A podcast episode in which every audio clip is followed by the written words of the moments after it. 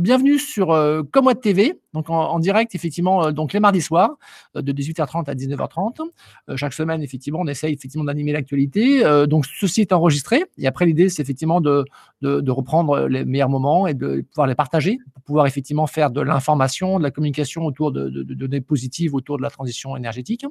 Donc ce soir, on a l'immense chance d'avoir Denis Bopin qui, qui, nous a qui, nous rejoint et qui va qui va qui va animer cette soirée avec ses, son analyse.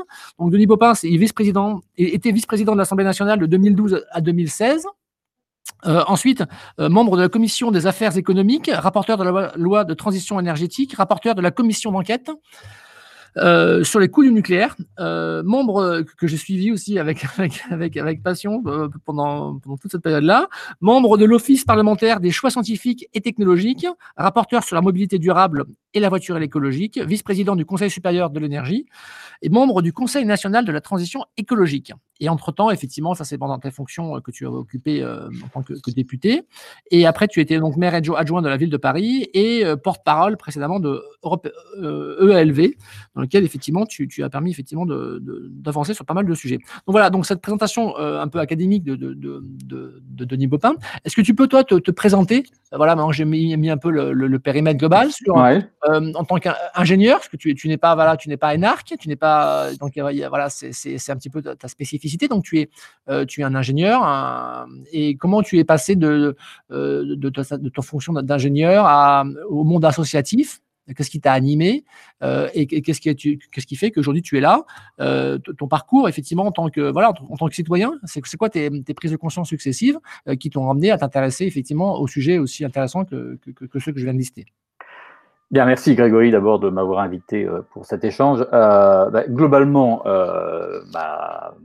mon démarrage dans, cette action militante, il s'est fait très tôt parce que en fait, j'avais pas vraiment envie d'être ingénieur. C'est-à-dire que comme tous ceux qui réussissent plutôt bien en maths, bon ben on suit le cursus, donc on se retrouve à faire les classes prépa et je me suis retrouvé donc à, être ingénieur centralien, mais en fait en n'ayant pas vraiment envie d'être d'être ingénieur, donc j'ai cette formation, j'ai cette culture et ça m'a été très utile, notamment lorsque j'étais maire adjoint Paris parce que j'avais euh, sous ma responsabilité une direction composée euh, très largement d'ingénieurs, donc euh, ça donne une crédibilité. Mais en fait, mes choix ont surtout été des choix de conviction, c'est-à-dire que de fait, j'avais surtout envie de mes idées, de me battre pour essayer de faire accéder à un, monde meilleur, on va dire ça aussi simplement que ça. Et puis j'ai j'ai donc euh, j'ai été objecteur de conscience parce que j'étais euh, contre euh, la, violence et donc le faire, faire service militaire parce qu'à l'époque c'était on avait un service national obligatoire. Et donc j'ai fait sous la forme donc d'objection de conscience dans une association qui s'occupait de relations Nord-Sud qui s'appelle Solagral.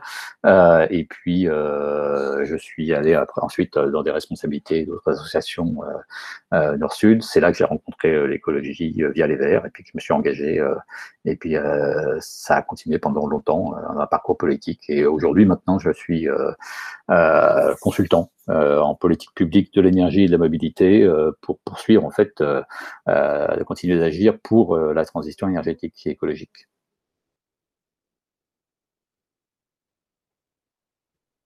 Merci Denis pour cette synthèse, c'est intéressant.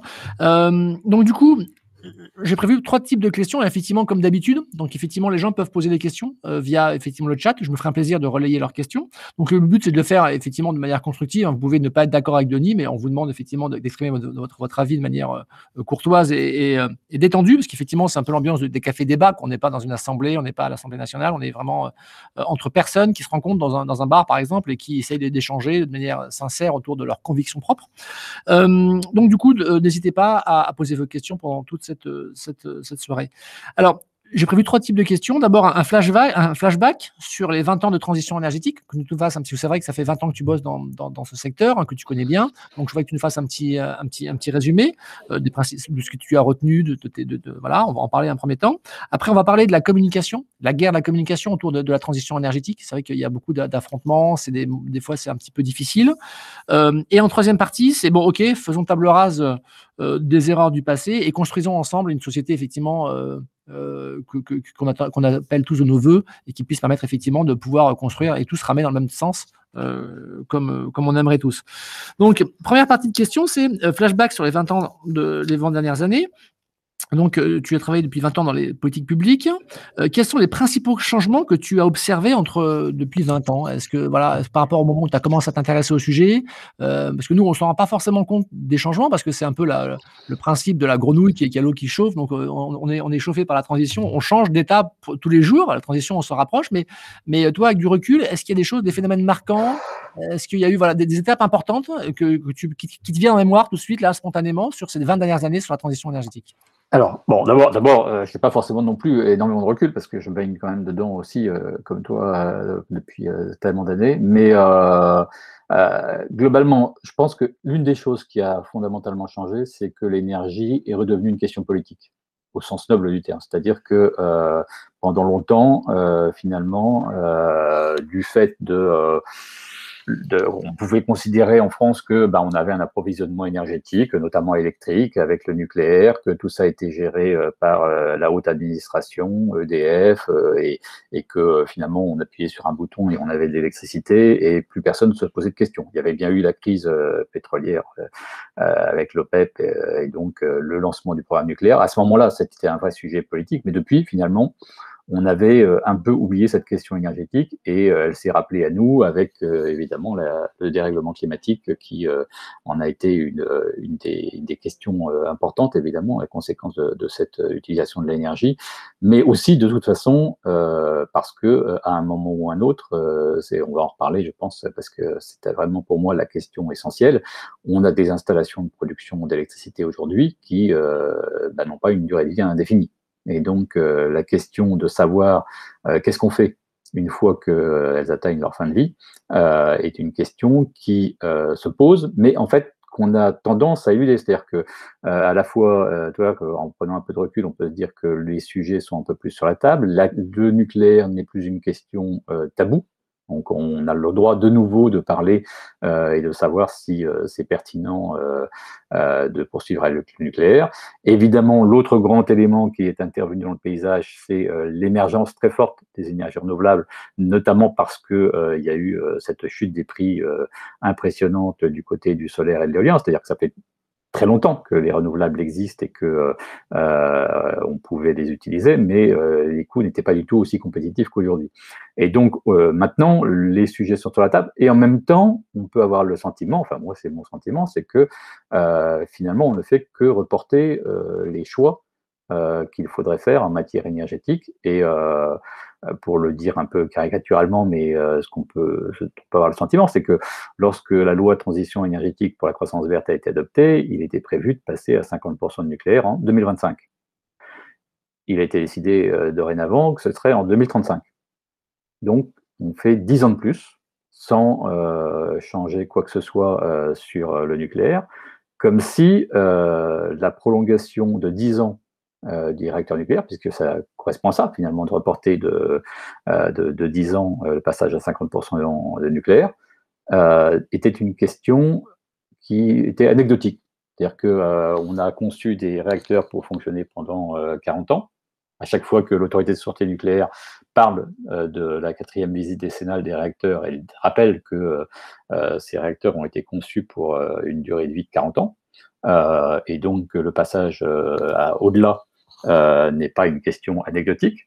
Mais en fait, d'un point de vue politique, euh, en fait, on, a fait comme si euh, c'était une juste une péripétie, même pas une péripétie, juste un, une sorte de, cachet administratif qu'il fallait obtenir. Or, si si on dit que l'autorité de, sûreté nucléaire est une autorité indépendante, qui donc peut décider, et c'est elle qui décide si oui ou non un réacteur peut continuer à être exploité au-delà de 40 ans, euh, bah, ce n'est pas logique qu'à partir de ce moment-là, on ait euh, euh, bâti l'ensemble de la stratégie électrique du pays sur le fait que 100% des demandes de prolongation obtiendront un avis favorable, que 100% de ces demandes d'autorisation, si elles étaient, s'il y avait une autorisation de, de l'autorité de sûreté, on aurait les moyens financiers, humains, d'ingénierie, etc., de, pouvoir euh, mettre en œuvre euh, les, toutes les recommandations, toutes les demandes que ferait l'autorité de sûreté pour prolonger ces réacteurs. On fait comme si tout ça, tout ça allait euh,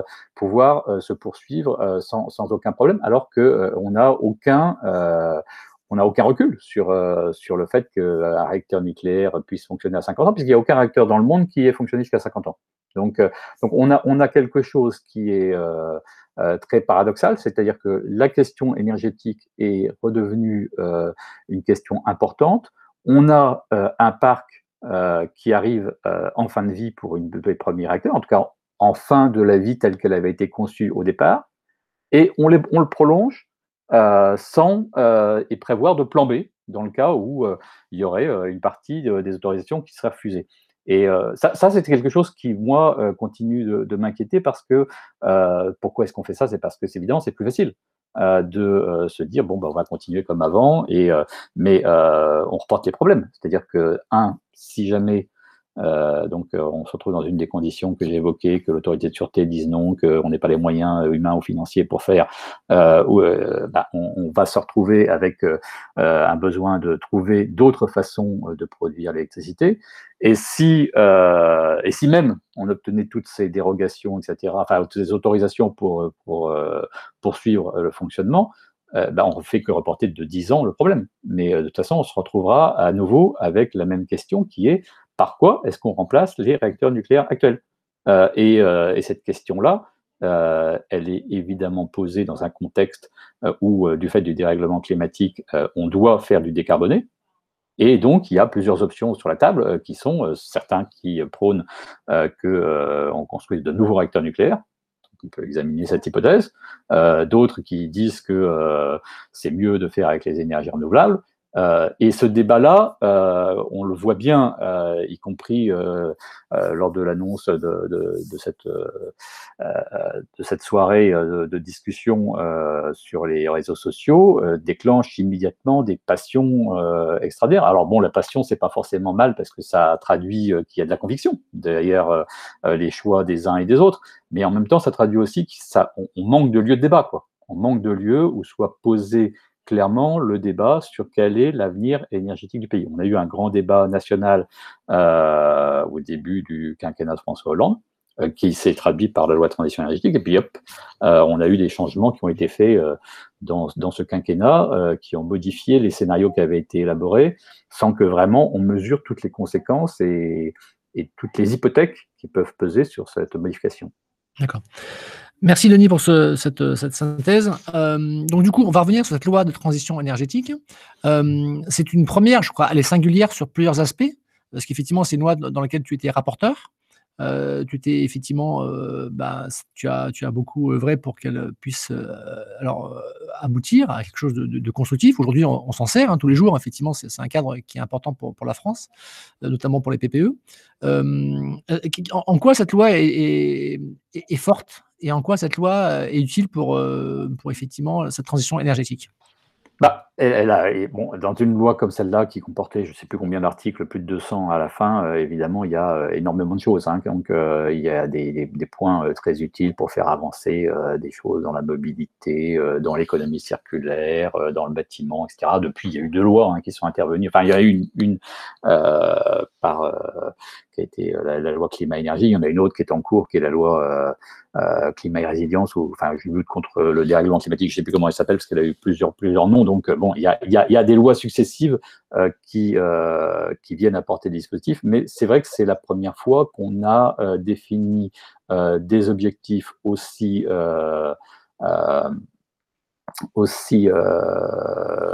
stratégiques en termes de, euh, de part euh, des différentes énergies. Euh, il y avait certes eu au moment du Grenelle des objectifs et du 3 x 20 en fait qui étaient au niveau européen des objectifs en matière d'efficacité énergétique, de renouvelable, diminution des gaz à effet de serre. Mais cette fois-ci, on s'est pas contenté de prolonger ces objectifs donc sur ces trois domaines gaz à effet de serre, efficacité énergétique et renouvelable, mais aussi de fixer des objectifs dans notamment dans la, dans la part du nucléaire. Donc ça, ça a été vraiment la, la la nouveauté euh, sur laquelle euh, le politique reprenait la main pour dire qu'il fallait un mix électrique plus équilibré. Alors c'était un équilibre parce qu'on a dit euh, en 2025 on doit être à 50%, on n'a pas dit à combien on sera en 2026, c'est-à-dire que selon les uns ou les autres, on pouvait avoir des conditions différentes sur ce que serait la suite. Et, évidemment cette ambiguïté-là, elle, elle, continue aujourd'hui, que l'on parle de 2025 ou de 2035 en fait, reste cette question, cette, cette, difficulté à définir quelle va être l'orientation. Mais, globalement, cette loi, donc, elle, a permis, malgré tout, au travers de documents, comme tu le rappelais, qui sont des documents qui programment la, la, politique à la fois euh, de lutte contre le dérèglement climatique, donc euh, euh la SNBC, la stratégie nationale euh, de bas, carbone, je crois que c'est, à force d'utiliser les sigles, on ne sait plus jamais, on, se souvient plus vraiment à quoi ils correspondent. Euh, et puis la programmation pluriannuelle de l'énergie, donc euh, le document qui est proprement énergétique. Donc dans ces deux, euh, euh de, grâce à ces deux documents, on programme euh, la façon dont euh, vont s'organiser la diminution des, des, émissions de gaz à effet de serre et la production énergétique. Sauf que des documents programmatiques, c'est utile comme référence, mais à condition que réellement on les mette en œuvre. Et euh, le constat qu'on peut faire aujourd'hui, c'est que, euh, et je dis ça sans la moindre polémique, parce que de fait, pour avoir participé à la première, à l'élaboration de la première SNBC, euh, j'ai eu le sentiment que, et ce qui reste aujourd'hui toujours le cas, c'est qu'on a mis beaucoup l'accent sur la, la, diminution des gaz à effet de serre dans le domaine du bâtiment, dans les objectifs. Euh, et euh, c'est utile évidemment de réduire les émissions de gaz à effet de serre dans le bâtiment, il n'y a aucune discussion là-dessus. Mais comme on mettait la barre très haute sur le bâtiment, ben on l'a pas mise euh, très haute du tout dans d'autres domaines, et notamment dans le domaine de la mobilité, qui est un domaine crucial euh, pour euh, réduire nos émissions de gaz à effet de serre. Et dans, en ce qui concerne euh, la programmation pluriannuelle de l'énergie, ben, en modifiant, en, en, passant de 2025 à 2035 la production de la principale source d'électricité en France, bon, on a quelque part montré que ben, une programmation à 5 ans dans lequel on modifie des objectifs à 10, en les reportant de 10 ans, bon, euh, euh, ça, ça, manque euh, clairement de, de, continuité. Et donc soit les prédécesseurs avaient mal évalué, euh, soit euh, finalement on a un peu euh, procrastiné, mais dans tous les cas, on, on, on, on prend des risques importants que j'ai déjà évoqués sur la faisabilité euh, de ce report. Alors, en même temps, je ne veux pas être négatif, hein, parce que de fait, il y a des choses qui avancent. Euh, les, euh, les, énergies renouvelables se développent en France, mais il faut bien constater quand même qu'elles se développent euh, moins vite que chez nos voisins. Euh, nos émissions de gaz à effet de serre diminuent, mais trop lentement pour atteindre nos objectifs. Donc, voilà, il y a, y, a, y, a, y a vraiment à se ressaisir de, ce, de ces éléments, à pousser pour que réellement euh, notre transition soit à la hauteur des objectifs qu'on s'est fixés. Parce que les objectifs sont plutôt ambitieux et euh, en plus, on va devoir encore les rendre plus ambitieux avec les dernières décisions européennes. D'accord. Effectivement. Euh, donc, pour, pour, effectivement atteindre ces objectifs carbone, il y a le nucléaire, c'est ce que prétend le, nucléaire, effectivement, dire voilà, le seul moyen de pouvoir avancer sur la partie sur ce monde décarboné, c'est le nucléaire. Alors, est-ce que pour toi, le, le projet d'EPR de Flamanville est, la traduction d'un échec industriel colossal pour la France?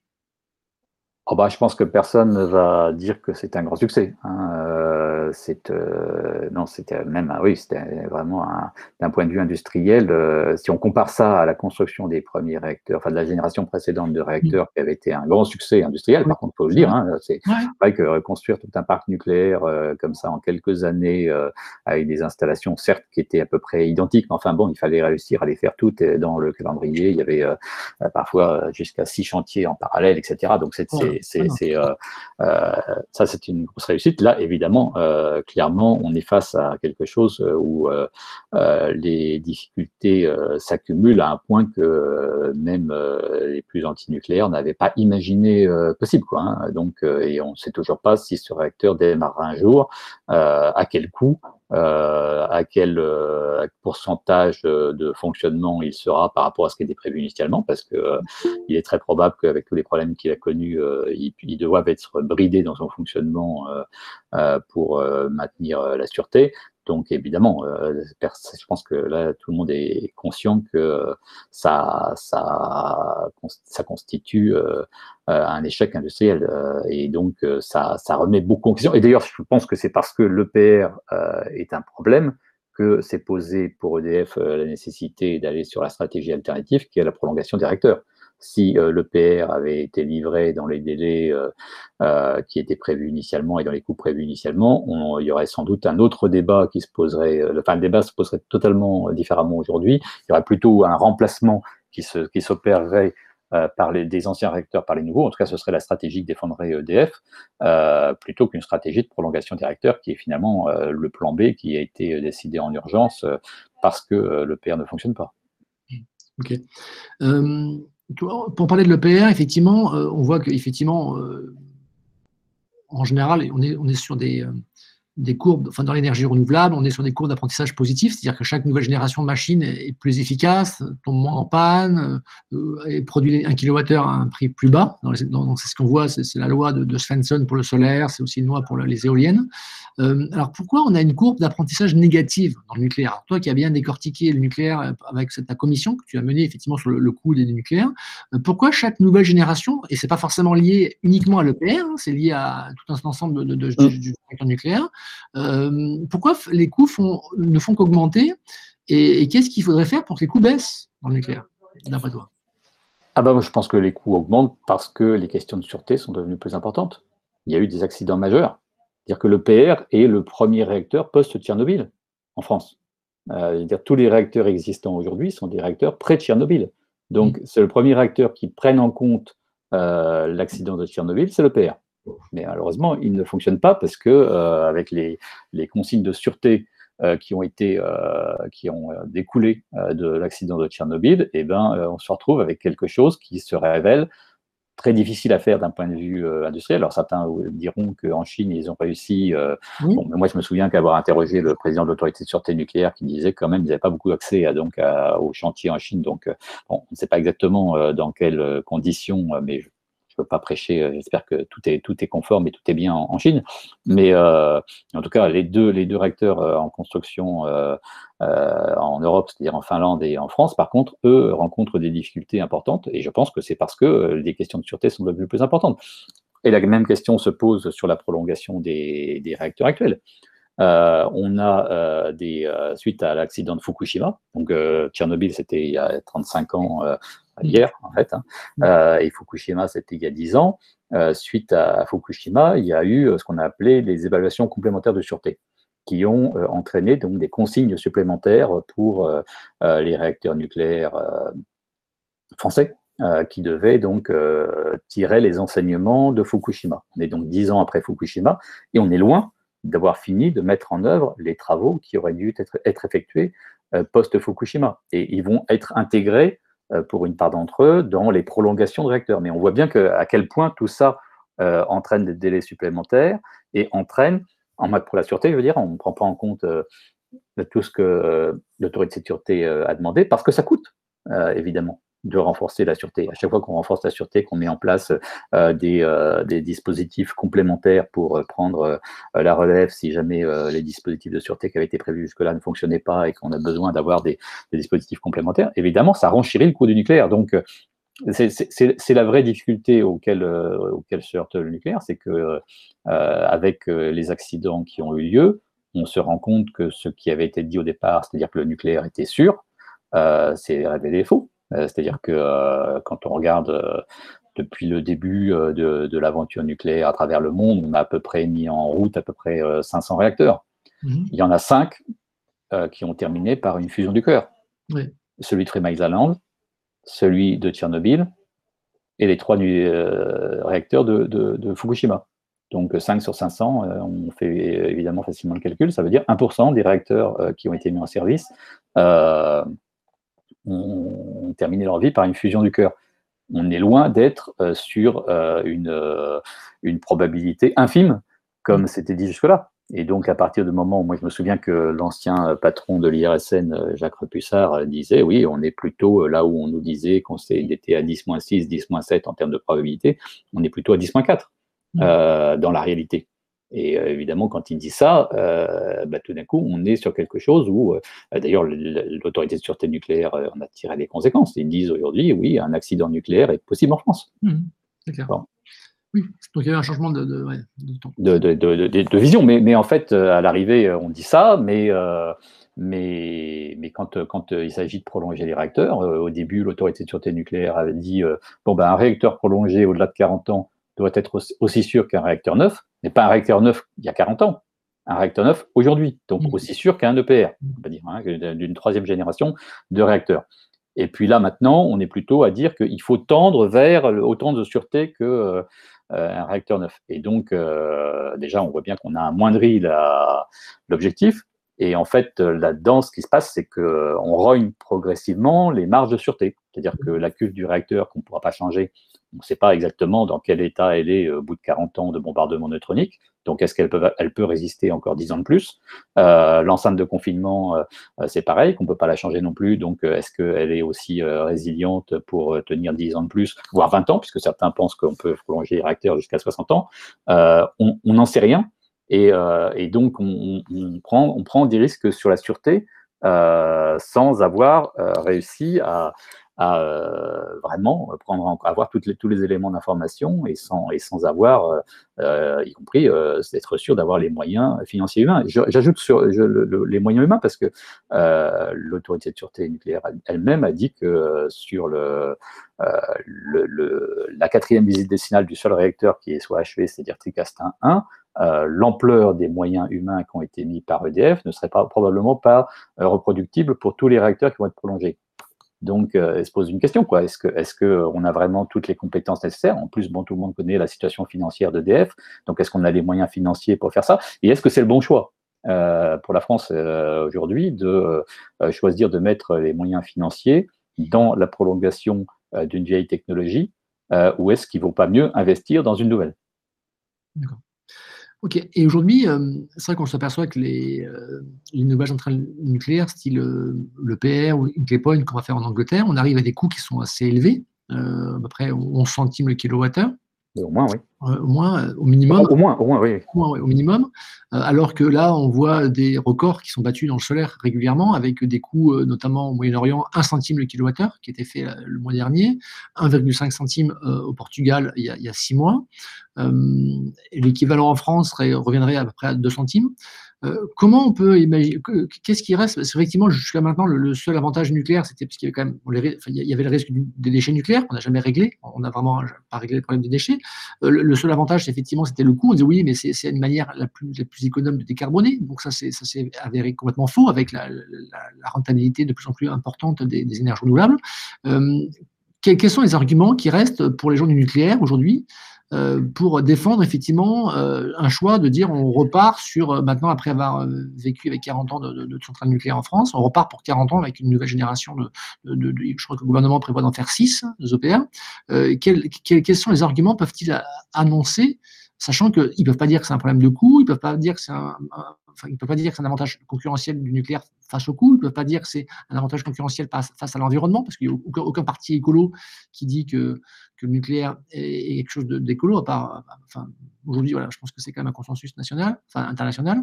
Euh, quels sont les arguments qui restent dans le nucléaire pour euh, arriver à faire passer la pilule euh, de la construction de six centrales nucléaires dans les prochaines années? Alors d'abord, d'abord, le gouvernement ne dit pas qu'il veut faire six réacteurs nucléaires. Hein. C'est EDF qui demande de faire euh, six ah. réacteurs euh, sous six nouveaux réacteurs, mais euh, la décision a été reportée au prochain quinquennat. Donc, ce qui veut dire d'ailleurs que ce sera sans doute une des questions qui sera posée au moment de l'élection présidentielle, puisque le prochain, prochain président, la prochaine présidente de la République aura à décider si, si on lance des nouveaux réacteurs nucléaires. Donc, alors, bon, je suis pas forcément le meilleur avocat pour euh, parler au nom de ceux qui souhaitent cela, parce qu'on euh, on aura compris que c'est pas vraiment mon, ma, conviction à moi, mais euh, je pense que ceux qui défendent l'énergie nucléaire par rapport aux énergies renouvelables disent notamment que c'est aussi une énergie qui est totalement pilotable ce qui n'est mmh pas complètement vrai, hein, puisque de fait, euh, il faut quand même arrêter les réacteurs euh, tous les 18 mois euh, pour les recharger, il faut faire des, des, des, contrôles de, de sûreté tous les 50, voire tous les 10 ans en visite décennale, donc il y a quand même des arrêts, alors certes on peut dire que c'est ils sont décidés, mais il y a aussi des, des, des arrêts impromptus de réacteurs nucléaires, donc c'est pas totalement pilotable, mais on va dire c'est peut-être, du point de vue de ceux qui le défendent, plus pilotable que euh, le solaire ou l'éolien euh, qui dépendent euh, de conditions météorologiques, certes prévisibles, mais, mais variables. Donc ça, c'est là, je me fais vraiment l'avocat du diable, mais au moins de, du, nucléaire. Et, et, puis, je pense qu'il y a par ailleurs en la matière des questions une certaine image de souveraineté qui est derrière cette question-là, qui n'est probablement pas totalement euh, indépendante des questions euh, de nucléaire militaire. Hein, et donc, qui, d'ailleurs, quand, le président de la République est allé au Creusot pour faire des annonces sur le nucléaire, finalement, il a, annoncé un nouveau porte-avions. Donc, on était donc bien sur quelque chose qui était au mix du nucléaire civil et militaire et qui, dans l'imaginaire, je pense, d'une partie des, dirigeants, mais peut-être aussi des Français, peuvent être liés. Bon, après, évidemment, euh, moi, j'ai la conviction que. Alors, je pense qu'il faut. Il, faut il, y a, deux sujets à débattre. Il y a la prolongation des réacteurs actuels. Mhm. Euh, il est clair que si on arrêtait du jour au lendemain euh, les réacteurs nucléaires existants, on aurait un problème. On n'est pas en capacité de, de, fermer des réacteurs du jour au lendemain. Il faut les, les, fermer progressivement en mettant en place des alternatives, et évidemment des alternatives décarbonées, c'est-à-dire des, des, énergies renouvelables. Et puis il y a la question du nouveau nucléaire. Est-ce qu'on en construit d'autres? euh, et donc, est-ce que, est que, comme certains le disent, est-ce que le nucléaire est la solution euh, au dérèglement climatique? Donc, euh, je pense que en France, et tu l'as évoqué, du fait du coût aujourd'hui des énergies renouvelables, on a vraiment plus intérêt euh, à aller vers les énergies renouvelables, mais il ne faut pas cacher non plus que parce que, comme je le disais euh, à l'instant, euh, ce sont des énergies qui sont variables, on a à traiter la question de cette variabilité. Et donc, au-delà du prix que tu évoquais de, production du, du kilowattheure solaire ou, éolien, on a à ajouter des éléments qui sont euh, des éléments, on va dire, de flexibilité euh, du, système, et c'est quelque chose qu'évidemment, comme Watt connaît bien, mhm. qui vont permettre à ce qu'on puisse avoir un mix qui soit 100% énergie renouvelable. Et d'ailleurs, on a un, rapport récent de l'Agence internationale de l'énergie et de réseau de transport d'électricité en France qui disent que c'est techniquement possible d'aller à 100% euh, d'électricité renouvelable. Donc euh, techniquement, hein. après il reste à mesurer euh, les coûts socio-économiques, ce qui sera fait a priori pour pour l'automne. Mais donc techniquement, on, saurait faire donc 100% énergie renouvelable, ce que l'ADEME d'ailleurs avait dit aussi quelques années auparavant. mais mais ça veut dire qu'il faut un système, c'est-à-dire que ça, ça doit s'intégrer. Et alors si on dit en plus le nucléaire, est-ce que le nucléaire peut être la solution sur la question euh, du dérèglement climatique au niveau planétaire, la réponse est là vraiment catégoriquement non. Mmh. Euh, c'est-à-dire que si on voulait euh, tenir, remplacer les énergies fossiles par de l'électricité dans tous ses usages et par du, du, nucléaire, il faudrait construire des centaines, voire des milliers de réacteurs nucléaires dans des pays dans lesquels euh, les, euh, les, capacités euh, en matière de sûreté, etc., ne sont pas du tout garanties comme elles peuvent l'être en France, même si je considère qu'en France, on n'est pas au top du top de la, de la sûreté, il est clair que dans beaucoup d'autres pays, ce serait, ce serait bien pire. Et donc, on, parce que l'un des risques du, du, nucléaire, c'est quand même la, les questions d'accident. Hein. on a évoqué les déchets, tu l'as évoqué, oui, il y a les questions d'accident, il y a les questions de terrorisme, et il y a aussi les questions de prolifération, c'est-à-dire le lien entre le nucléaire civil et le nucléaire militaire. Moi, je me souviens que quand Al Gore euh, a sorti son film, c'était donc il y a plus de dix ans maintenant, hein, euh, euh, il était venu en France et a fait un débat. il avait été interrogé est-ce que vous pensez que le nucléaire est une, une solution Il avait dit non. Euh, parce qu'il avait avancé deux, deux, deux, arguments. Le premier, c'est celui des déchets, et il avait ajouté le deuxième, c'est la prolifération, parce que en fait, euh, les principaux problèmes euh, internationaux que nous avons, et je pense qu'il pensait notamment à, à l'Iran et la Corée du Nord, mmh. sont des problèmes qui sont liés au nucléaire. Mmh. Et donc, euh, l'électricité nucléaire, en fait, est une, euh, une énergie proliférante. Et donc, il y a, y a, un risque. Et aujourd'hui, d'ailleurs, on nous parle beaucoup de, euh, des SMR, des Small Modular Reactors, donc des réacteurs de petite taille euh, qui pourraient euh, plutôt, n'exagérons pas, mais, mais euh, là, là, là, l'autoconsommation nucléaire, c'est quand même pas pour, de, pour dans, dans, les projets, mais, mais disons des réacteurs de plus petite taille qu'on pourrait implanter dans des pays qui ne sont pas euh, équipés pour des gros réacteurs. Mais, mais le risque, euh, principal risque que je vois au-delà des risques d'accident, c'est le risque de prolifération. Quoi. Oui, de bombes sales, de bombes sales. oui, aussi, aussi. voilà. Donc, donc, euh, bon, après, voilà, moi, c'est ma conviction de départ, de toute façon, sur la question nucléaire, c'est que cette technologie est trop dangereuse. Pendant un temps, on pouvait dire, bon, elle est trop dangereuse, mais euh, elle coûte pas cher, donc euh, ça vaut le coup. Maintenant, certains disent, elle est dangereuse peut-être, mais il y a le dérèglement climatique, sauf que on a aujourd'hui une alternative qui est moins chère et qui peut se déployer beaucoup plus rapidement pour lutter contre le dérèglement climatique que sont les renouvelables. Et donc, il n'y a, y a, y a, pas de raison objective, de mon point de vue, pour, euh, pour mais, mais il faut que ça, tout ça soit posé sur la place publique, c'est-à-dire qu'il faut que les éléments euh, soient débattus, que chacun puisse exprimer son point de vue. Euh, ceux qui sont évidemment pour la poursuite du nucléaire ont le droit de s'exprimer et de, et de pouvoir défendre leurs arguments, comme les autres, et puis on doit pouvoir mettre sur la table tous les éléments, y, y, compris en termes de coûts. Donc pour les énergies renouvelables, par exemple, il faut mettre, il faut ajouter évidemment le coût de tout ce qui est flexibilité pour prendre en compte la variabilité de la production, mais pour le nucléaire, il faut prendre aussi en, en, compte des coûts qui sont aujourd'hui pas pris en compte et qu'on a mis en évidence dans, lors de la commission d'enquête sur les coûts du nucléaire que, dont été rapporteur. Euh, L'assurance, par exemple. Mmh. Aujourd'hui, euh, vous, achetez, vous achetez une voiture, vous achetez une maison, vous devez vous assurer. Mais une centrale nucléaire, vous, n'avez pas à vous assurer. Mmh. C'est-à-dire que euh, le truc le plus dangereux existant euh, n'est pas assuré, c'est la collectivité euh, qui paiera si jamais il y a un accident. Enfin, il y a une part qui est assurée, mais très faible. Et donc, ça, ça c'est quand même un coût qui devrait être internalisé, au moins en termes de comparaison entre les différentes énergies. les déchets, nucléaires sont euh, le coût des déchets nucléaires est sous-évalué, le coût du démantèlement est sous-évalué, ça c'est la Cour des comptes hein, qui, dit, qui, dit, tout ça. Euh, le réseau de transport d'électricité et de distribution a été organisé en fonction du nucléaire, c'est-à-dire très centralisé. Alors on nous dit aujourd'hui, bah, si vous mettez des renouvelables en place, en, en, en, fonctionnement, ça va avoir des coûts de réseau. mais on n'a jamais intégré le coût de réseau euh, centralisé dans le coût du nucléaire. Alors, de fait, si on avait développé les renouvelables avant le nucléaire, ce serait, qu'on voulait mettre du nucléaire aujourd'hui, ce serait le nucléaire qui coûterait cher en réseau. Donc, euh, la question du, de l'adaptation du réseau, on devrait l'intégrer pour tout le monde ou pour personne.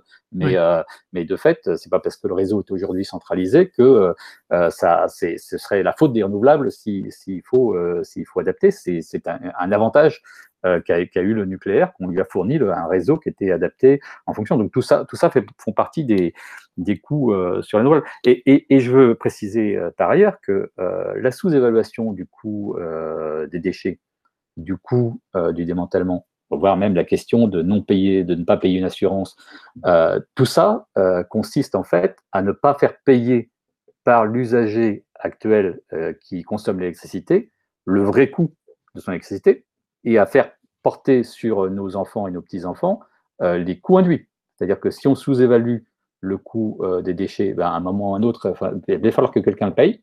Donc, ce sera par les impôts euh, de nos enfants et nos petits-enfants. Pareil pour le démantèlement. et si par malheur devait y avoir un accident, ouais, euh, euh, si, quand, on fait, quand on paye une assurance, ben, quelque part, on, on va provisionner euh, et moi, j'avais, euh, interrogé des assureurs hein, euh, au moment de mon, rapport parce que ça m'intéressait de comprendre si c'était totalement inassurable le nucléaire ou pas. Et globalement, bah, à partir du moment où on est capable aujourd'hui avec des réassureurs, etc., de, prendre en compte les dégâts de, de, des cyclones, des ouragans, etc., de tous ces événements euh, très énormes et, euh, et assez atypique, euh, bah, on pourrait très bien imaginer au niveau planétaire une forme de euh, mutualisation, d'une assurance pour le nucléaire. Mais, et ça voudrait dire que ce seraient les consommateurs d'aujourd'hui qui paieraient. Alors que s'il y a un accident, évidemment, le plus, le plus dramatique, c'est qu'il y a un accident et, et, euh, et les, les, conséquences. Mais de toute façon, en plus, la, répara la réparation, c'est-à-dire les conséquences euh, induites, seront pour ceux qui vivront au moment de l'accident, pas pour ceux qui ont consommé l'électricité. Et donc, il y, a, il y, a, au travers de tous ces mécanismes, on n'a non seulement pas pris en compte euh, le coût réel, mais en plus, on l'a reporté les charges à, à nos successeurs. Et tu avais une idée du montant de l'assurance, en discutant un petit peu, que, que, si on devait payer le vrai prix de l'assurance euh, d'une centrale non, nucléaire Non, non, euh, on n'a pas, on n'a pas été, euh, on n'a pas été jusque là dans le dans le coup, mais mais ça. Ça a quand même le travail. De, de, de, oui, mais, de toute façon, le, le coût de l'assurance, ça, ça, veut dire, faut regarder le prix, le prix d'un accident. C'est-à-dire ouais. que c'est ce que c'est ce que l'IRSN avait commencé à faire quand il y a eu une première évaluation, alors qu'elle est sortie dans la presse autour de 4000 milliards, si je me souviens bien, sur c'était ça, ça, le prix euh, qu'avait la première évaluation. Alors ça, ça, a hurlé de partout euh, parce que euh, euh en fait, euh, si j'avais bien compris le raisonnement à l'époque euh, au niveau de l'IRSN, c'était de dire EDF nous dit ça coûte trop cher toutes les précautions en matière de sûreté et donc pour montrer ce serait c'est quoi le l'analyse coût-bénéfice en quelque sorte de, euh, de, de, de, ces mesures de sûreté, euh, eh bien, on va montrer qu'est-ce qui se passe si on ne les met pas en place. Donc, euh, quel, quel, serait euh, le coût mmh. d'un accident. Bon, et donc c'était y compris euh, tout ce que ça pouvait induire en matière de, et qu'on a pu voir au, Japon par exemple à l'occasion de Fukushima, de d'images négatives aussi pour le pays, pour la filière en entier, pour le tourisme, etc. Donc ça a balayé très large. Là, ils ont fait après une deuxième évaluation qui est plutôt de l'ordre, si je me souviens bien, de 500 milliards. Mais enfin, ça continue à être des sommes faramineuses euh, malgré tout pour, euh, pour un accident. Donc après, il faudrait mutualiser cette somme, regarder combien ça peut arriver, euh, etc. 1% de chance que ça arrive. C'est, c'est, mmh. Sur 500 réacteurs, il y en a 5 qui ont, qui ont fondu, donc c'est voilà, donc c'est 1% multiplié par le, voilà, ça se calcule. Mmh. ça, peut, ça pourrait se calculer. Enfin, moi, je suis pas un expert des assurances et donc je pense qu'il y a des, quelques petits éléments à prendre en compte, mais, mais j'inviterai un prochain café débat effectivement un assureur et on, fera le calcul ensemble, essayer de manière pédagogique pour montrer comment il travaille. Mais c'est ça, en fait. Ah en, tout, cas, ce qu'il faut constater, c'est que les autres énergies, elles doivent s'assurer. Enfin, les énergies renouvelables doivent s'assurer. Euh, en ce qui concerne les énergies fossiles, on peut dire que euh, sur leur principale externalité, euh, qui est le dérèglement climatique, elles ne s'assurent pas vraiment non plus, hein, puisque finalement, elles nous lèguent des gaz que personne ne paye. Hein. donc, actuellement, personne, on commence à les payer, à payer les conséquences des dégâts qui sont liés à ces gaz à effet de serre, et c'est les principaux qui paieront évidemment les dégâts sont les générations qui vont venir, quoi. Ok, alors très bien. Donc du coup, effectivement, on a vu ce, ce, tableau sur la partie euh, nucléaire. Donc on comprend qu'il n'y a plus beaucoup d'avantages à mettre du nucléaire. Et pourtant, c'est quelque chose, la question continue à se poser, ça continue à, discuter, ça bataille sur les, réseaux sociaux, au niveau politique. Euh, on voit bien que le gouvernement n'est pas forcément, c'est pas une question sur laquelle il est à l'aise. Hein. Il, il souffle le chaud et le froid. Euh, parce qu'effectivement, on est au milieu d'une guerre, ce qui est la deuxième partie de mes questions, une guerre de communication. Euh, donc toi qui étais euh, député, donc tu as pu voir les forces en présence, tu as pu voir effectivement qu'il y avait des gens qui, qui, tiraient dans un sens, dans l'autre. Alors, est-ce que tu peux nous dire en gros euh, quelles sont les, forces en présence que tu as, que tu as pu voir, parce que tu, as pu les interviewer dans le cadre de, ta commission, tu les as rencontrés, euh, qui est en présence euh, et qui, pousse et qui est vraiment influent au niveau de la sphère politique euh, pour faire avancer le nucléaire et, continuer à vendre quelque chose qui, qui devient de moins en moins défendable c'est un peu plus compliqué que ça. C'est-à-dire que on n'a pas tant que ça de politiques qui sont farouchement pro-nucléaires, en tout cas maintenant, euh, parce qu'il y a eu pas mal de renouvellement dans, le monde politique, euh, et donc euh, on a plutôt ceux, qui sont qui, qui, continuent à défendre le nucléaire. Bon, peuvent le faire pour des raisons que j'ai un peu évoquées tout à l'heure, d'imaginaire positif au travers de nucléaire civil, nucléaire militaire, etc.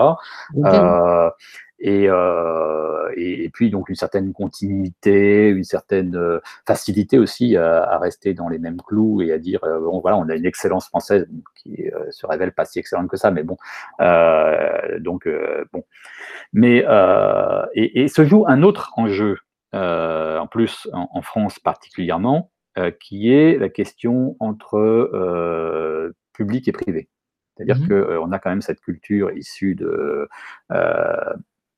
du Conseil national de la résistance, de euh, euh, d'un pôle public euh, énergétique très important. Et, et dans l'imaginaire aujourd'hui, le, les renouvelables sont plutôt associés au privé. Donc, donc là, il y a quelque chose qui se joue, je pense, qui est aussi assez compliqué dans la, le mélange en fait des deux questions. Euh, même s'il y a une partie euh, de, de, renouvelables, c'est-à-dire l'hydraulique, qui est totalement publique. Euh, enfin, on va mettre la CNR de côté, qui, est, qui est quand même en, partie, partie privée, mais donc pour la partie EDF, en tout cas pour la grande majorité, est, publique. Et on, a un EDF qui est normalement plus une entreprise publique, mais enfin qui le reste quand même très largement, majoritairement aux, mains, aux, mains, de l'État. Mais donc ça, ça mêle des débats assez compliqués euh, parce que euh, dès qu'on parle de restructurer EDF et des métiers euh, et, des, salariés et de, leur statut, ça, ça, complexifie beaucoup les discussions autour du, mix électrique. et donc, ce, mélange des deux sujets est, sans doute un, des éléments qui freine aussi la, mutation en France vers, vers le renouvelable. mais je suis pas sûr d'avoir répondu à totalement à ta question. Non, non, mais la question, c'était ces questions en France, ceux qui poussent pour le nucléaire et quels sont ceux qui poussent pour. Est-ce que toi, en tant que député, tu as dû rencontrer des, lobbyistes hein, qui sont venus te, parler, qui sont venus t'influencer ou pas ou que enfin, Moi, j'ai pas été très lobbyé pour, pour, en, faveur, en faveur du nucléaire parce que, bon, même, même si j'ai évidemment rencontré tous les acteurs hein, du nucléaire, j'ai visité les centrales nucléaires, j'ai visité les installations de la Hague, j'ai rencontré évidemment l'autorité de sûreté, l'IRSN, etc. Euh, qui, a vraiment qui a son mot à dire, qui, peut poser sur le débat public, euh, qui, parce que du coup, ah bah EDF, enfin EDF est vraiment une grosse entreprise, quoi. Enfin donc et, puis les salariés, les salariés qui euh, de, de, de, de, la filière nucléaire, évidemment, ça existe. Hein. donc c'est des gens, des gens qui en plus ont des convictions et ils sont des gens très respectables. Hein. ils sont pas parce qu'ils sont dans le nucléaire qu'ils sont pas respectables et ils ah ont leurs convictions et ils ont voilà un métier, une famille, etc. Donc moi quand j'étais rapporteur de cette commission d'enquête, je suis allé à, à Fessenheim pour y compris discuter avec euh, les syndicalistes. Bon, euh, certes, euh, on ne s'est pas mis d'accord, mais au moins je pensais que c'était normal de leur dire quelle était quelles étaient les raisons pour lesquelles euh, je pensais qu'il fallait euh, euh, faire décroître le nucléaire et pourquoi Fessenheim était la première centrale qu'on fermerait. Donc ça, me paraissait normal de, discuter avec eux. Et en même temps, j'ai conscience que pour des gens qui travaillent dans, cette centrale nucléaire, ben, le fait que cette installation ferme, ça a des conséquences pour leur mmh. famille, pour leur, carrière. Donc il faut, il faut, si on veut réussir à faire une transition, quelle qu'elle soit d'ailleurs, hein, énergétique ou autre, euh, il faut organiser les parcours professionnels. C'était c'est pour moi une évidence que euh, euh, si on ne traite pas la question des, parcours professionnels des, gens, évidemment, d'abord on maltraite les gens et deuxièmement, de toute façon, c'est un frein à l'action, donc au fait d'avancer. Donc, donc il faut il faut prendre en compte évidemment ces, ces évolutions. Effectivement, mais le problème, c'est que tant qu'il y a l'opposition, qu'il y a certains euh, maintiennent de manière artificielle la lueur d'espoir en disant oui, euh, il est possible de rebâtir 40 réacteurs nucléaires EPR en France, il est possible de relancer la filiale. Les gens, tu comprends bien que les 200 000 personnes qui bossent dans le nucléaire actuellement ne sont, pas, en train de se dire bah, tiens, qu'est-ce que je pourrais faire d'autre? Euh, parce qu'il y a toujours une, ambiguïté. Donc, euh, c'est un, moment difficile, mais ça va passer. Ça va passer en force, un petit peu comme la logique qu'on suit dans le nucléaire depuis une vingtaine d'années, enfin, depuis même plus longtemps, depuis 20 ans que je le suis. On voit que c'est un peu, on nous met au pied du mur devant les faits accomplis. On dit voilà, c'est bon, on peut plus faire autrement. On a, a bloqué les énergies renouvelables, donc il n'y a pas assez d'énergie renouvelable. Donc, on est obligé de faire, les centrales nucléaires, elles sont rafistolées, on ne peut pas aller plus loin. Allez, bah, on n'a pas le choix, on est obligé de faire du nucléaire. Donc, je pense qu'il y a cette faux espoir, parce qu'aujourd'hui, on, est certain que le nucléaire n'a pas d'avenir. Aujourd'hui, il y, a plus grand monde, les grands experts internationaux, par rapport au prix, par rapport au risque, tu as, donc il n'y a plus vraiment grand monde, à part ceux qui bossent dans le nucléaire actuellement, il n'y a pas beaucoup de gens qui sont en dehors du nucléaire, qui ont une vision un peu neutre et qui disent non, non, c'est quelque chose d'avenir. Euh, même, voilà, même, en Chine, on regarde dans le mix énergétique, ils construisent beaucoup de nucléaire, mais construisent encore plus de renouvelables, et, tous les pays qui ont besoin de beaucoup d'énergie euh, misent sur, sur les renouvelables. Euh, donc du coup, euh, c'est vrai que ça, il y a près de 200 000 personnes qui bossent en France sur, sur euh, manière directe ou indirecte autour du nucléaire. L'idée, c'est effectivement, c'est comment les reconvertir, dans quoi, dans quels conseils on pourrait leur donner pour, pour qu'ils puissent dans, les rebondir sur quelque chose dans lequel ils trouvent du sens, effectivement, à leur, leur, carrière professionnelle. Est-ce que, est que tu as réfléchi, est-ce que tu as commencé à y travailler ou... D'abord, sur, sur les chiffres, bon, 200 000, c'est l'ensemble de la filière Là-dedans, il y a un certain nombre de mmh. gens qui ont des professions administratives, comptables, euh, secrétariat, euh, mmh. gestion, etc., qui peuvent très facilement les exercer euh, dans dans d'autres filières énergétiques sans, sans, difficulté. Les salariés des centrales nucléaires, c'est à peu près 25 000 personnes. Hein, donc c'est quand même un, autre chiffre. Donc après, après c'est pas tellement des conseils qu'il faut leur donner, c'est plutôt organiser et on l'avait, on l'avait dit d'ailleurs dans le, dans le débat sur le national sur la transition mmh. énergétique. Moi, j'avais été euh, participé avec un, on avait eu un groupe de travail euh, notamment qui était piloté par un représentant, si je me souviens bien, du Medef et un autre de la CFDT sur les conditions sociales de la, de la transition énergétique, qui était adopté à l'unanimité, hein, donc de, des, représentants du patronat et des syndicats et puis de tous les autres acteurs du débat, ce qui préconisait un certain nombre de choses pour euh, accompagner cette transition parce qu'il faut de la formation, il faut euh, voilà, prendre en compte un certain nombre d'éléments euh, de, de, carrière pour les gens, de statut et tout ça. Donc, bon, il faut, il faut faire les choses proprement. Donc, c'est pas tellement de concilier les gens, c'est plutôt de mettre en, place des outils. moi, j'avais proposé, par exemple, au moment de la loi transition énergétique, que à chaque fois qu'on fermerait une centrale, on mette en place ce qu'on avait mis en place au moment de la fermeture de Superphénix, c'est-à-dire un préfet coordinateur, et que ce préfet euh, soit mmh. chargé euh, de traiter à la fois les questions euh, d'aménagement du territoire, d'accompagnement des collectivités et d'accompagnement des personnes. qui sont à la fois des personnes qui sont salariées directes ou indirectes, qui vont être impactées par le, la fermeture de, de l'activité. Bon, sachant que des fermetures d'activité, euh, dire, on a eu plein de fermetures de, euh, de casernes, par exemple, en France, donc qui ont entraîné. Les mines, les, mines, les, mines, les mines, aussi. Oui, hein. voilà, bon, ça, ça, ça, existe, mais, mais ça n'a pas, toujours été bien traité. Donc, c'est possible de muter. Mais après, après je pense qu'il faut, il faut que. Par ailleurs, sur les décisions euh, à venir pour, pour promouvoir les, énergies renouvelables, je pense qu'il faut qu'on traite, et peut-être euh, on peut en parler maintenant, euh, toutes ces questions qu'on dit de flexibilité. C'est-à-dire que donc on, sait qu'on a une variabilité de la production solaire et de la production éolienne, et donc tout d'un coup on nous dit oh là, ça va être dramatique d'avoir à gérer une flexibilité. Alors que comme si on n'avait jamais géré de flexibilité. Aujourd'hui, en France, on, a, on, a, euh, on gère de la flexibilité depuis longtemps. Mmh. On gère de la flexibilité qui est plutôt une flexibilité de consommation, mmh. mais euh, on a une flexibilité de consommation extrêmement forte, la plus forte d'Europe, euh, les soirs d'hiver.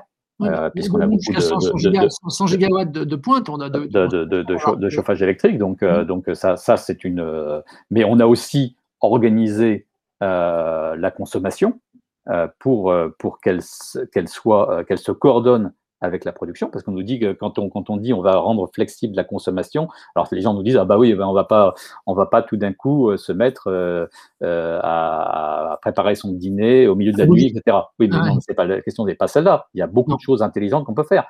En France, on a une autre spécialité qui est moins connue que le chauffage électrique, mais on a 11 millions de chauffe-eau électriques. Hmm. Ces chauffe-eau électriques fonctionnent toute la nuit. Hmm. Pourquoi? Bah, parce qu'on a mis en place des tarifs pour inciter les gens à ce qu'ils euh, fassent fonctionner leur chauffe-eau la nuit. Et pourquoi? Bah, Parce qu'on a une surproduction euh, électrique euh, des centrales nucléaires qui continuent à tourner la nuit et donc qui servent à, faire chauffer les chauffe-eau, l'eau des chauffe-eau. Mmh. Et donc, ça prouve qu'on a su s'adapter. C'est-à-dire qu'on a mis en place une forme de flexibilité ou de non-flexibilité, enfin on peut l'appeler comme on veut, mais on a su adapter, à faire en sorte qu'un certain nombre de consommations soient calées en fonction de la production. Mmh. Bah, euh, peut-être qu'il euh, serait plus intelligent que les chauffe-eau, euh, demain, ces 11 millions de chauffe-eau, se fonctionnent le jour, au moment où on a la pointe de production solaire ou au moment où on a des pointes mmh. éoliennes, mmh. pour plutôt qu'au moment où ça arrange le secteur nucléaire, si on fait une transition vers du nucléaire vers les renouvelables. Et donc euh, là, là, on a euh, un levier de flexibilité qui est considérable. On va avoir un autre levier de flexibilité très important avec euh, la voiture électrique. parce qu'il va bien falloir la recharger, cette voiture électrique. Alors, euh, ceux qui veulent euh, faire du catastrophisme disent, ah bah oui, à 19h, tout le monde va brancher sa, sa prise et donc il va falloir énormément d'électricité. Bon, il suffit de mettre un minuteur sur euh, un programmateur sur sa, sur sa prise pour que éventuellement la recharge se fasse à une autre heure qu'au moment où on branche la prise. et donc, si on fait un minimum de numérique, on doit pouvoir rendre ça pilotable en fonction de, des, moments de production. Et, et c'est pas forcément la nuit. C'est-à-dire que ça peut être la nuit avec le, mix actuel, mais, mais, finalement, les gens euh, pensent que vous rechargez euh, leur voiture chez eux, mais peut-être qu'en fait, une bonne partie rechargeront euh, leur véhicule au travail, dans les centres commerciaux, dans les parkings publics, euh, euh, parce que euh, et, donc en pleine journée quand l'électricité solaire sera, sera produite. Donc ça, c'est d'autres éléments de, flexibilité qui sont simples à comprendre. Et puis il y a tout ce qui peut être pilotable dans notre électroménager, dans tout un tas de, de, de consommation électrique. qui peuvent être facilement pilotés demain avec des éléments de flexibilité, plus tout ce qui est stockage, qui était, dont le prix euh, baisse notamment euh, très fortement en ce qui concerne les batteries, mais le stockage, mmh. c'est loin de se limiter aux batteries. On parle évidemment beaucoup aujourd'hui de l'hydrogène. on a énormément d'éléments de flexibilité. la question est de réussir à faire une démonstration qu'avec l'ensemble de tout ça, ça fonctionne. Et quelque part, cette démonstration, elle a été faite par RTE et, et l'AIE quand ils ont fait leur rapport en disant que techniquement ça fonctionne, y compris en termes de, de, de, sécurisation de, la fréquence du réseau. Donc il y a une très petite, petite vidéo d'une minute de RTE qui explique très bien la question de, sur son site sur de, comment on fait pour sécuriser la régularité du, réseau. Donc même en l'absence de, machines tournantes, donc on, on, a quelque chose qui euh, qui peut fonctionner d'un point de vue technique. Il faut faire la démonstration que la transition est faisable euh, économiquement et socialement. Euh, et donc, bon, voilà, il reste encore une, part du travail. Mais moi, j'ai la conviction que quand on regarde les courbes, ce que tu indiquais tout à l'heure sur les courbes d'apprentissage du côté du nucléaire et qu'on compare aux courbes d'apprentissage du côté des renouvelables, on ne va pas dire que c'est gratuit la transition. Moi, mmh. je n'ai pas question de, de, prétendre que c'est gratuit. Ça aura un coût, mais globalement, les évaluations qui ont été faites, euh, par exemple par le CNRS, sur euh, euh, le coût d'une transition vers le 100% renouvelable et le coût d'un remplacement des réacteurs actuels par des nouveaux réacteurs nucléaires, c'est à peu près du même ordre de grandeur. C'est-à-dire que donc après, après c'est qu'est-ce qu'on choisit entre les deux en matière de qu'est-ce qui paraît le plus souhaitable pour nos sociétés? Bon, ma conviction est claire. Ok.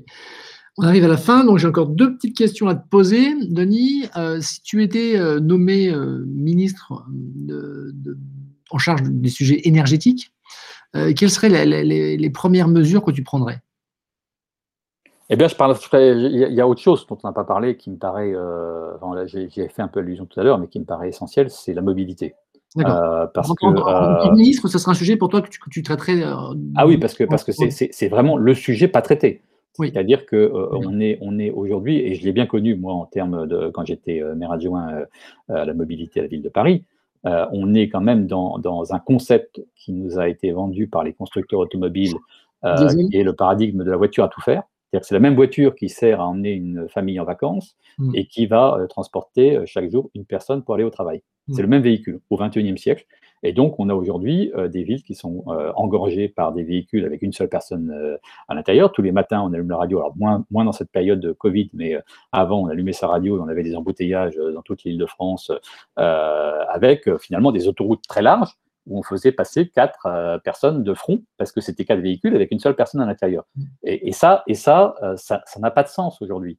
On doit être capable d'inventer des véhicules et d'ailleurs, c'est ce qui commence à se faire, des véhicules euh, automobiles, certes, mais euh, une place, deux places pour les gens qui n'ont pas besoin d'avoir euh, un véhicule quatre places. Parce que si aujourd'hui tu vas habiter à Montpellier et qu'à Montpellier on te dit, ben, nous on n'a que des appartements quatre places, des que des F4.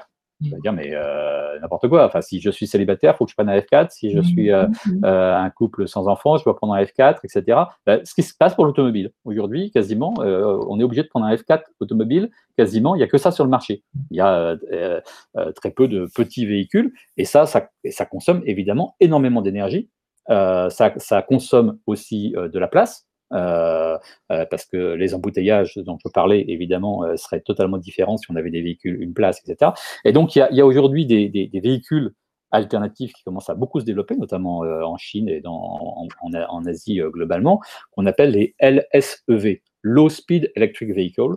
Donc, c'est des véhicules électriques euh, euh, à petite vitesse. Petite vitesse, ça va jusqu'à 60 km/h, mais qui sont des véhicules une place, deux places, etc. et qui coûtent beaucoup, beaucoup moins cher. C'est-à-dire qu'on a des véhicules qui coûtent entre 1000 et 6000 dollars euh, pièce, donc, qui sont électriques et, qui, je pense, sont une sorte d'avenir du véhicule automobile. En tout cas, quand, France Stratégie propose de mettre un bonus-malus sur le poids des véhicules pour euh, lutter contre. Parce que ce qui se passe actuellement, c'est pas d'aller vers des petits véhicules, c'est qu'on va vers des gros véhicules de plus en plus gros, les SUV, et que pour l'électrification, on n'est pas, pas en train d'aller vers des, véhicules, euh, des petits véhicules électriques, mais au contraire, aussi des gros véhicules électriques. Et, après, les gens disent Ah bah oui, mais il n'y a pas beaucoup d'autonomie. Bah, oui, prenons un véhicule qui correspond à ce dont on a besoin. Mmh. C'est-à-dire que si on se déplace euh, tous les jours euh, euh, dans l'agglomération, dans une agglomération, etc., et qu'on dépasse quasiment jamais les 60 km/h, etc., et, puis que ça va nous coûter moins cher à l'achat. Ce, nouveau véhicule et qu'en plus ça va nous coûter moins cher en consommation, il y a tout à gagner. Alors évidemment, le business model des constructeurs automobiles, il n'est pas basé là-dessus aujourd'hui. Ouais, il est sur une voiture qui coûte de plus en plus cher. Voilà, et donc et, c'est ça une des difficultés. Mais, mais c'est catastrophique quand on regarde les émissions de gaz à effet de serre aujourd'hui en France. Le seul secteur dans lequel ça ne diminue pas et au contraire ça augmente, c'est la mobilité. Et bon, il y a, l'avion, mais il y a aussi beaucoup tout ce qui est transport routier. et c'est pareil pour l'Europe. Et donc, c'est une, une, question, c'est une question cruciale. Hein. et il ne suffit pas de dire qu'on va passer à l'électrique, c'est une bonne chose de passer, de passer à l'électrique, évidemment, mais, euh, mais il faut aussi revoir le, modèle automobile. Très bien. Dernière question, euh, Denis, sur euh, le côté, effectivement, la question un peu symbolique de, du café débat comme Voix TV. c'est parmi toutes les, convictions que tu as, est-ce que, convictions même plus qu'une certaine certitude que tu as, est-ce qu'il y en a une parmi ces certitudes que tu as euh, qui a du mal à passer. Tu dis, tiens, les gars, j'en suis sûr que c'est comme ça. Et pourtant, à chaque fois avec tes amis, avec l'entourage, avec les gens qui, que tu rencontres, ça a du mal à passer parce que les gens ont du mal à, comprendre euh, ça. Et pourtant, toi, tu en es sûr à 100%. Est-ce que, tu, as ce genre de conviction, de certitude euh, qui, te, qui, tracasse en disant, mais je ne comprends pas pourquoi, pour, pour toi, c'est évident et pour les autres, ça ne l'est pas? Oh bah, sur, sur, la question du, du, du nucléaire, évidemment, euh, c'est le risque. Enfin, moi, je suis allé à Fukushima euh, et on a, euh, quelques, quelques mois après la catastrophe, on a rencontré des parents. Et donc, qui nous racontaient leur angoisse. L'angoisse au moment du passage du nuage radioactif, notamment pour ceux dont, dont, les enfants étaient en pleine période de puberté, par exemple. On avait des parents qui étaient très tristes parce qu'ils avaient envoyé leurs enfants très loin depuis la catastrophe, et donc ils ne voyaient plus leurs enfants. Et on avait des parents qui étaient euh, eux angoissés et culpabilisés quelque part parce que euh, eux n'avaient pas les moyens d'avoir emmené leurs enfants loin. Donc, enfin, quand on quand on a vu ce que un accident nucléaire et encore, c'était une petite partie, quoi. C'était la partie de, de, ces, de, ces, parents qu'on avait rencontrés, mais ça dit quelque chose de, ce qui se passe à ce moment-là. Euh, et c'est vrai que euh, pour moi, c'est une évidence. Bah, c'est-à-dire que là, on a parlé du coût du nucléaire, etc. Mais même si le nucléaire n'était pas cher, quelque part, ce ne serait pas ma solution. Le mmh. risque me paraît beaucoup trop important euh, pour mmh. être couru. Donc ça, ça c'est vraiment une conviction. Et l'autre chose, et là où je me dis que pour l'instant, on n'a pas réussi à faire comprendre vraiment ce qui se passe, c'est ce que j'ai un peu décrit, c'est-à-dire que aujourd'hui, les gens se posent la question est-ce qu'il faut ou pas fermer des réacteurs nucléaires? Mais en fait, la vraie question n'est pas celle-là. La question est est-ce qu'on peut ou est-ce qu'on ne peut pas prolonger la durée de vie d'un réacteur nucléaire? Mmh. et, et, cette, et, cette, vraie question, elle n'est pas posée vraiment dans le débat politique. C'est-à-dire qu'on mmh. fait comme si on pouvait tous les prolonger euh, mmh. sans, sans qu'il y ait de difficultés. Et là, là euh, c'est vrai que c'est quelque chose que, euh, pour l'instant, ceux qui prônent la transition énergétique, nous avons, et je prends ma, ma responsabilité évidemment, nous avons échoué à faire, à faire comprendre euh, alors même que euh, c'est un, un, sujet qui peut se rappeler à nous à n'importe quel moment, si jamais, euh, au moment du passage des, des 40 ans, bah, l'autorité de sûreté nucléaire se rend compte qu'il y a un problème générique, ce qu'on appelle un problème générique, c'est-à-dire un problème qui va se poser pour plein de réacteurs nucléaires et qui ferait qu'on ne pourrait pas les prolonger. Euh, ou qu'on va avoir à un moment un pépin sur un réacteur prolongé et qu'on va se dire, eh ben, euh, finalement, on ne prolonge pas les autres. Et donc, tout d'un coup, on aura euh, cette question énorme devant nous de, de, de, du remplacement de ces réacteurs qui va se poser alors qu'on aurait dû l'anticiper. C'est la non-anticipation était vraiment quelque chose d'inquiétant et qui est d'ailleurs souligné depuis très longtemps par l'autorité de sûreté nucléaire qui, qui dit qu'elle est quelque part face à des injonctions contradictoires et qu'elle ne voudrait pas se retrouver dans une situation où il faille choisir entre la sûreté et le, la, la, la, la, le blackout. Oui, voilà, et le blackout, on va dire ça comme ça. Voilà. Ok, merci Denis, c'était le mot de la fin. Merci beaucoup pour toutes ces réponses, c'était passionnant. Et puis donc demain, ça sera en ligne. Merci beaucoup. Bonne soirée. Bonne soirée à toi. Au revoir. Au revoir.